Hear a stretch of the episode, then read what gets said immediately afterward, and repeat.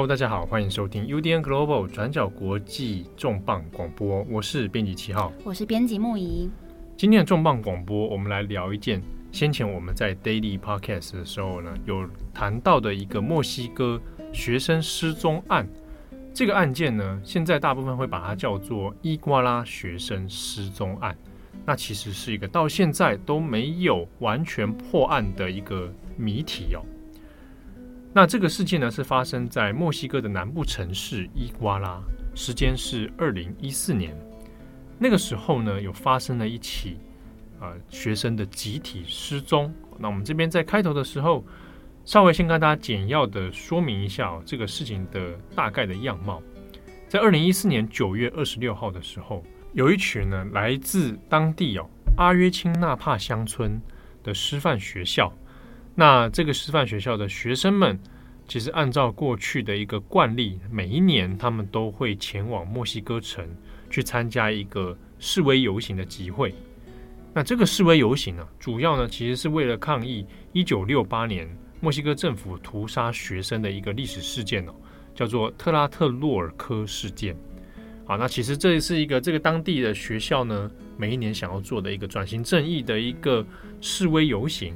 那其实每一年都会去组织学生，然后到墨西哥城哦，然后大家会去这个搭乘巴士啊，然后进到城里面，然后去做示威抗议，希望政府能够在这个事情上面公开真相啊，然后也要还死者公道。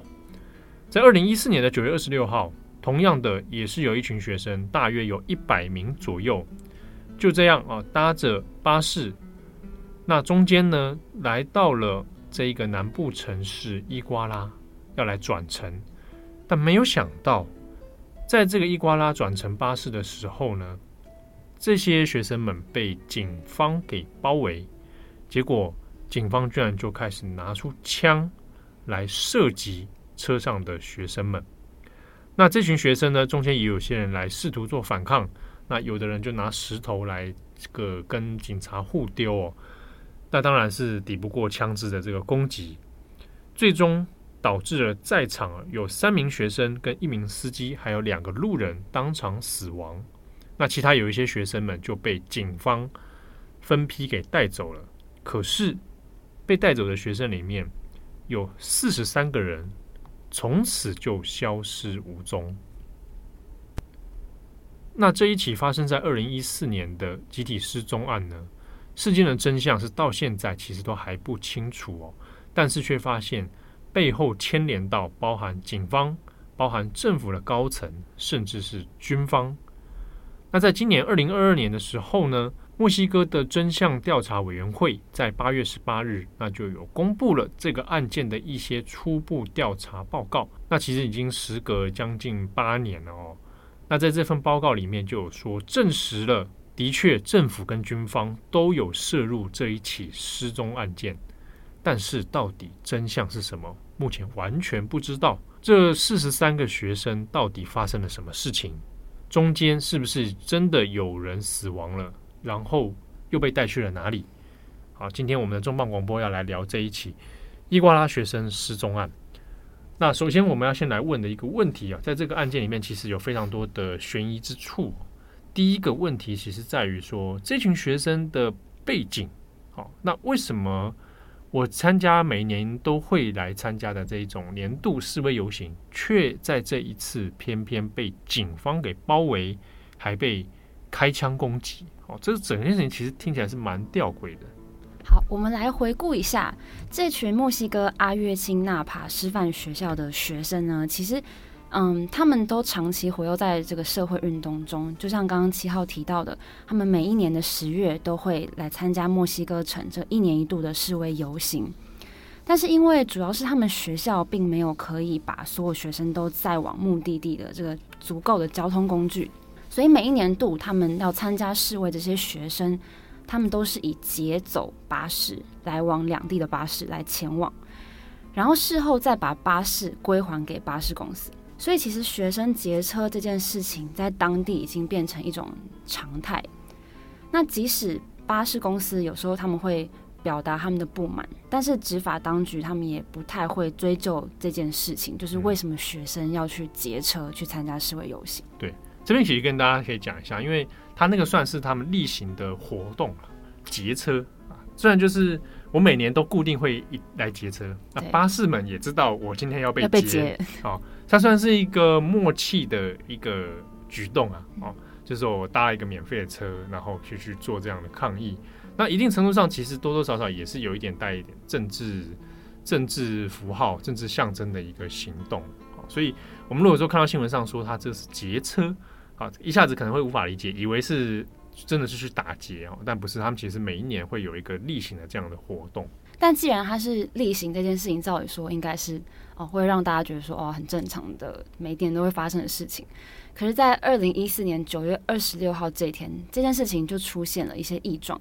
好，我们来回顾一下整个事件发生的这个过程。就是一开始呢，有大概上百名的学生，他们是约在伊瓜拉巴士总站来会合，然后大家都是用各自的方式前往。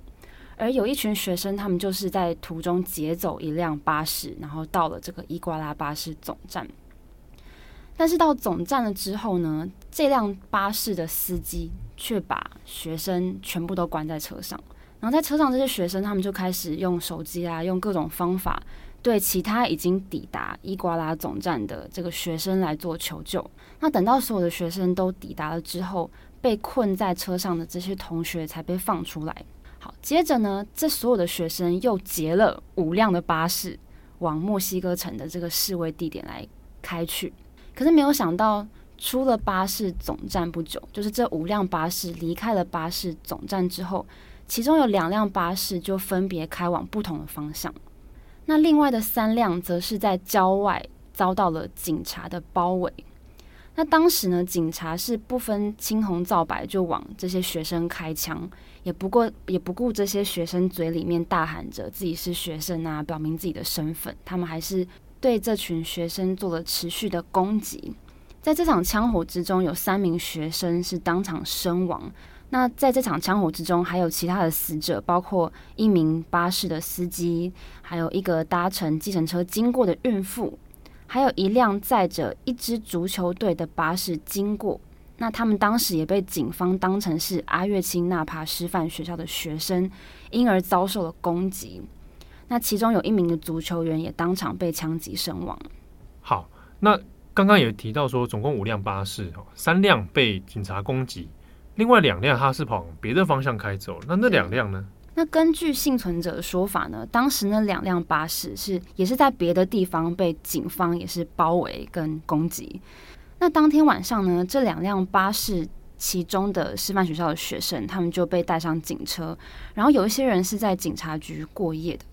然后直到隔天早上，也就是九月二十七号的早上，这些学生才猛然发现说：“哎，有一些学生，有些同学是消失不见了，就莫名其妙就不见了。”那一开始被报失踪的学生人数是五十七人，那后来有十四个躲起来的学生，分别要么就回家，要么就回到学校，所以失踪人数最后是修正到了四十三人，所以这整个案件才被称作是四十三人学生失踪案。对，所以。当初一起出去的百差不差不多有一百多人哦，那最后找不到人的是有四十三个，对，而且大家也不知道他去了哪。那警方看起来似乎也没有交代清楚，这些人被警方攻击之后或者被带走之后啊，又被放去哪里？那当然，因为这个事情哦，是看起来是警察事先就有埋伏。听起来呢，他很像是警察可能正在做一个什么案件的调查，或或者他早就知情了。那我们在这边要看的是，当时二零一四年案发之后，墨西哥警方的调查，他们的说法是什么？在九月二十八号，也就是事发的第三天，伊瓜拉所属的这个格雷罗州的总检察长穆里略，他就开始对这个案子展开调查。那当时呢，就逮捕了两。那当时就逮捕了二十二位当地的警察。那在调查展开之后，警方的说法是说，啊、呃，这些失踪的学生原本的计划是要去破坏伊瓜拉市的一场演讲活动。那这场演讲主讲人是即将参选下任市长的市长夫人皮内达，所以她的老公市长阿巴卡才会下令拦截这些学生，并在抓了这些学生之后，把他们交给了当地的帮派，叫做格雷罗联盟。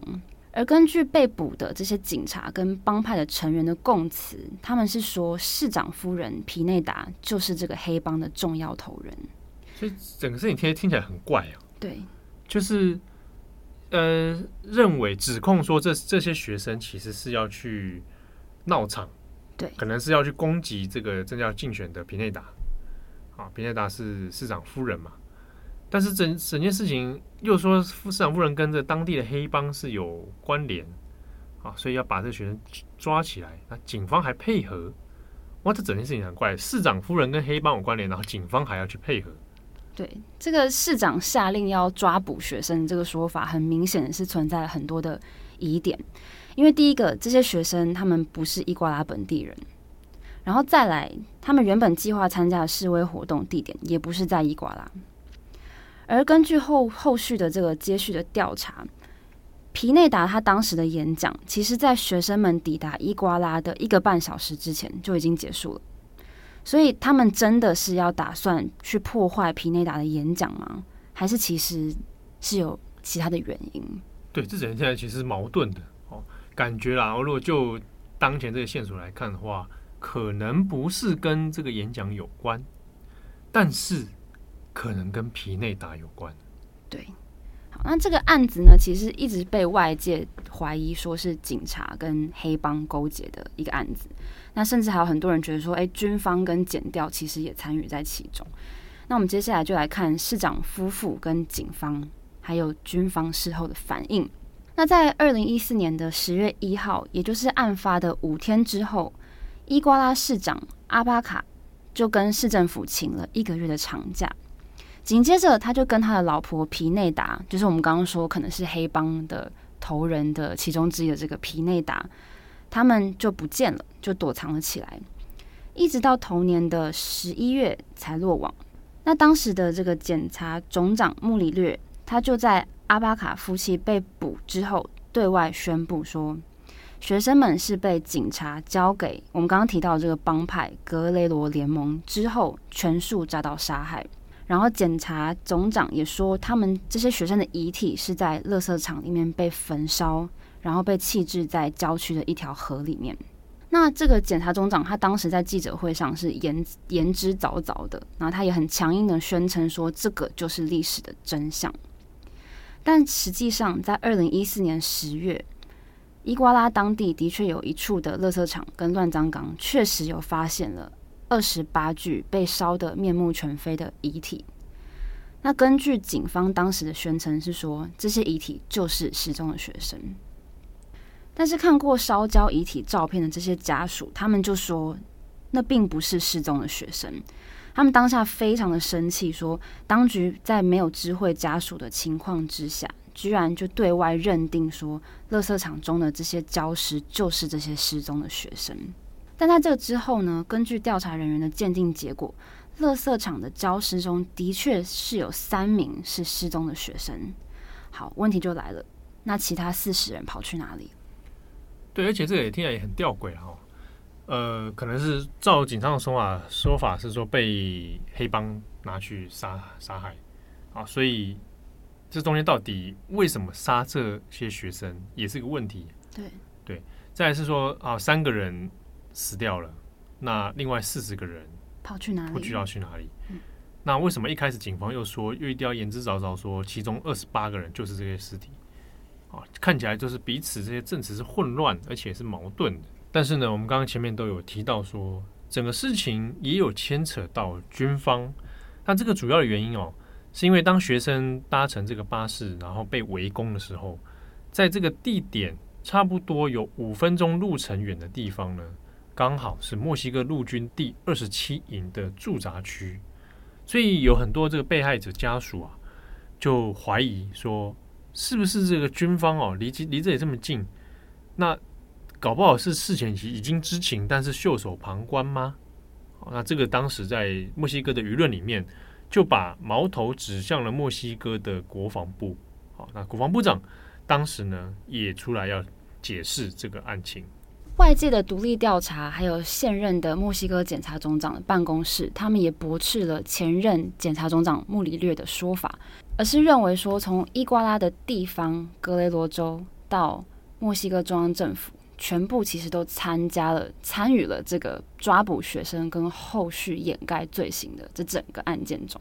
那另外，在警方围攻学生搭乘的巴士站，距离大概五分钟路程的地方。像刚刚七号讲到，就是有一个墨西哥陆军的第二十七营驻扎处，家属跟墨西哥民众都是怀疑说，军方对这件事情其实是知情的，因为距离其实非常近，但是他们却选择了袖手旁观。而墨西哥国防部长在面对质疑的时候，他是说，九月二十六号的当晚，部队并没有离开营区，就是并没有任何人离开这个营区，所以照理说，应该军方是跟这件事情是无关的。但是在失踪事件发生一年后的二零一五年，美洲人权委员会召集的调查小组就公布了一份超过四百页的调查报告。这调查报告中就引述了三十六名陆军第二十七营士兵的证词，指出说事件的当晚，这些士兵奉命在伊瓜拉各地搜捕阿月清纳帕师范学校的学生。报告中也还披露了说。当时宣称并不知情的这个军方，其实早就已经在密切监视这批学生，甚至有一名士兵还潜入了学生群中，一起搭上了被围攻的巴士。不过，这个军人他也就跟着学生一起失踪了。那军方也从来没有对他展开搜寻。好，这就是其中这个关于失踪案的一个另外一个谜团。军方到底事前是不是知情？啊，那显然军方一开始可能有说谎，就是跟后来的士兵的证词是有矛盾的。一开始军方是说，当天我们的部队是完全没动的嘛，但是有证词是讲有被下令要出动去抓学生，而且还有一个人混在当初这一群学生之中。那要混进去，可能也不是也不容易。对啊，而且你可能也是提早就在出任务了嘛。对啊，对，同班上中间出现一个没见过的学生吗？嗯，还是怎么样？哦，那那就这个东西也交代不清楚。那四十三人失踪之后，那个消失的那个军人卧底也不见了啊。那那个不见的人是不是军方应该要去找，还是要交代他的下落啊？也不讲。对，所以整个事情就变得在军方这一块又陷入另外一个谜团。好，但是如果在前后我们再来回溯一下，警方去围攻，军方也知情，还派了人去卧底，那所以。这辆巴士，这群学生是不是真的有一些状况，让军警都必须出动呢？好，针对这件事情呢，美洲人权委员会的报告，他也针对学生为什么会遭到追捕，提出了一个跟政府完全不同的说法。这报告里面就说，这失踪的四十三名学生劫走的那辆巴士，其实是被帮派巧巧用来运毒的。所以不知情的学生们就这样很衰的就搭上了载满海洛因跟其他毒品的这这台巴士，而这台巴士当时为什么会被警察包围呢？是因为警方其实早就已经跟黑帮勾结了，而当天的行动就是为了要帮黑帮把车上的毒品拿回来，而这群学生们就因为上了车目睹了不该看见的场景，进而被杀害。我换句话说，就美洲人权委员会的研究显示，是这群学生本人应该是无辜的，对。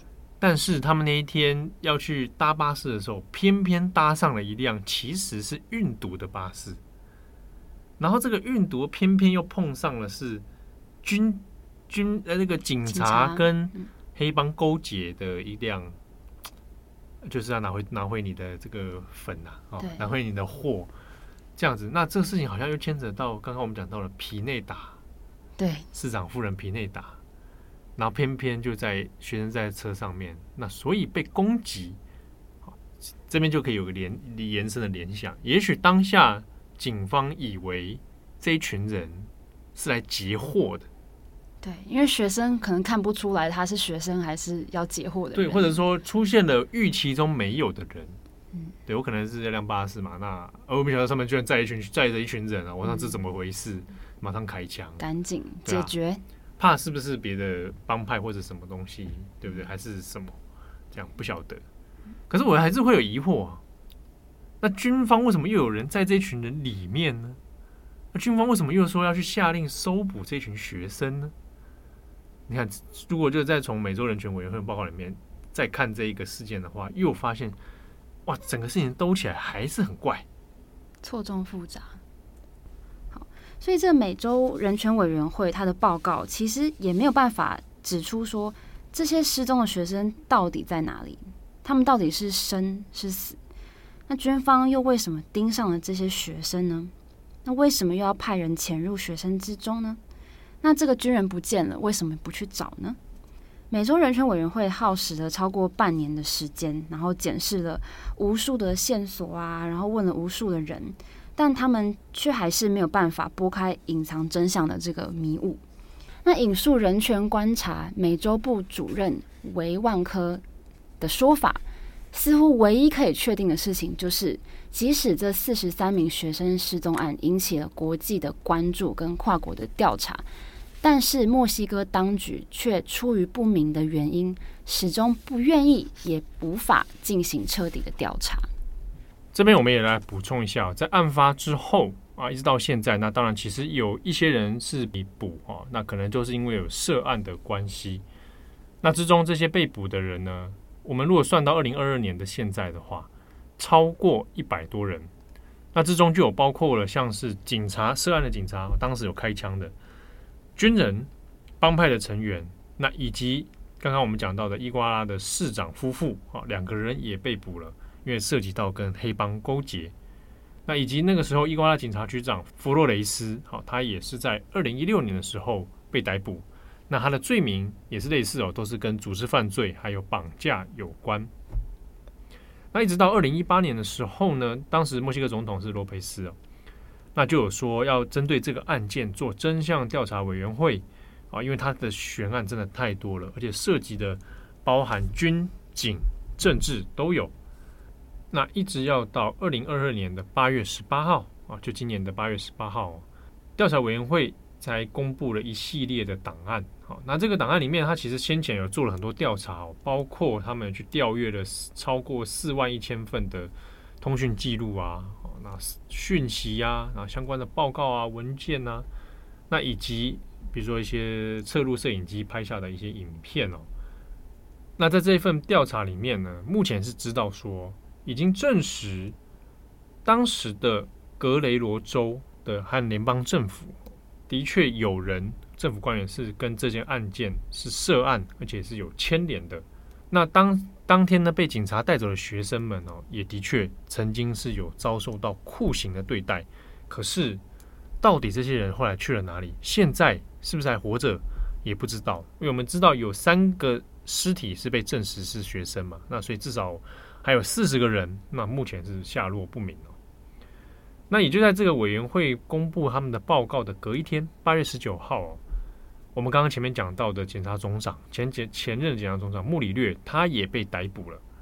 被逮捕之后呢，八月二十四号他就被起诉，起诉的罪名是强迫失踪啊，还有使用酷刑以及官方的不当行为这些罪名来把他起诉。那同时呢，这个穆里略被起诉，那另外墨西哥当局也另外发出了一个逮捕令。这个逮捕令哦，里面涉及到的成员有包括。可能涉案的二十位军人，还有五个地方的官员，以及三十三名伊瓜拉的警察，以及另外十一名格雷罗州的州警。那同时呢，还有我们刚刚讲到的格雷罗联盟这个帮派，有另外有十四个人也被通缉了。好，那当然发出了逮捕令，不过呢，现在目前军方还有检调，其实也都还没有公布后续的状况。那特别是二十名军人。他们到底发生什么事情哦？接受了什么样的命令，然后做了什么事情啊？这个还不透明。好，其实这个案件案发到现在已经八年了。那其实每一年呢，因为这个案子到现在都还没有一个真的很具体的一个结果。那每一年墨西哥民众也都会针对这个失踪案上上街抗议。那我们看到这个新闻画面，其实每一次上街抗议的人都上千人，就是其实非常多民众针对这件事情的愤怒是到现在都还没有消失的。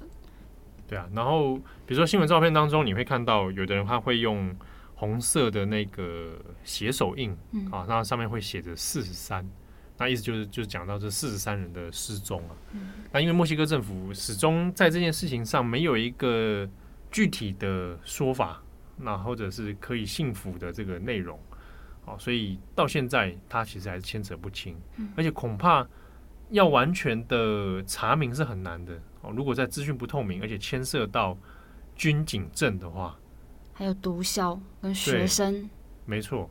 呃，而且前几年其实墨西哥一直想要说，在针对毒枭问题上要要做一些根治，但是大家都知道那很难。墨西哥的毒枭很多跟政治也是密切牵连，嗯、那甚至是说以往还会有政治人物说，如果我要对毒枭宣战，那很有可能他自己反而是被命也不保了。对啊。对，那所以在这个事情上面，它变成了一个非常困难的一个悬案在那里。那即便是说有像有第三方单位，我们讲的美洲人权委员会啦，啊，或者是人权观察组织啊，哎，也还是很难。你在没有办法掌握到关键证据的时候，这个事情的真相哦，要水落石出是不容易的。好，那刚刚七号讲到的这个四十三，它其实某种程度已经。代表着一种意义了，像 Netflix 他们就针对这个案件呢，有拍了一部纪录片，就叫做《The Forty Three》，就是在针对这个伊瓜拉学生绑架跟失踪案来做一个看起来比较有条理的爬梳。但其实我自己看完之后是觉得还是一团迷雾啊。对啊，因为它涉及的事情蛮多的。好，然后呃。前坦白说，这个事情如果大家有去看那个纪录片的话，还有两两部嘛。对对，呃，牵扯算是有一点复杂。好，那因为三不同的说法都有，所以其实的确还要再做起来，还真的要爬出真相哦，是蛮困难的。但是其实如果我们这样拼拼凑凑这样看下来，大概可以抓到一点方向，可以推测就是的确，呃，学生应该是无辜卷入到了军。军方呃，警方跟毒枭之间的那个事情，对，因为他们又刚好是长期在关注社会运动的，对。一群学生。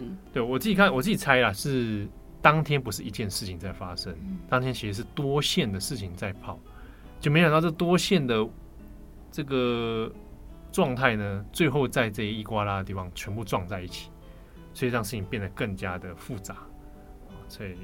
变成了现在到现在都没有办法破解的一个伊瓜拉失踪谜案。